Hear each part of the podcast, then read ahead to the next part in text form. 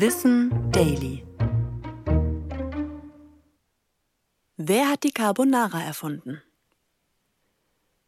Spaghetti kochen, Schinken braten, Eier mit Pfeffer und Käse mischen. So lautet das Rezept für den Klassiker Spaghetti Carbonara.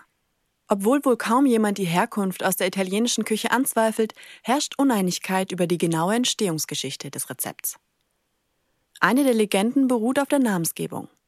In dem italienischen Gebirge der Apenninen sollen die Köhler und Kohlenhändler in ihren Arbeitspausen das Gericht mit Speck und geriebenem Käse gekocht haben.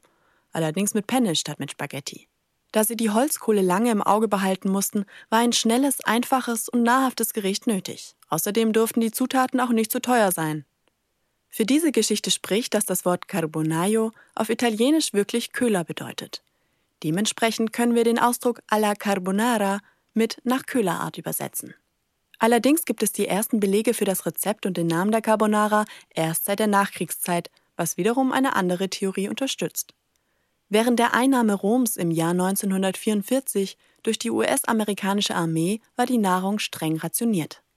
Eier und Bacon gehörten aber zu den erhältlichen Lebensmitteln, wodurch die Carbonara als Abwandlung eines Frühstücks entstanden sein soll. Vereinzelt wird deshalb die Carbonara auch als amerikanische Speise, die aber in Italien geboren wurde, bezeichnet.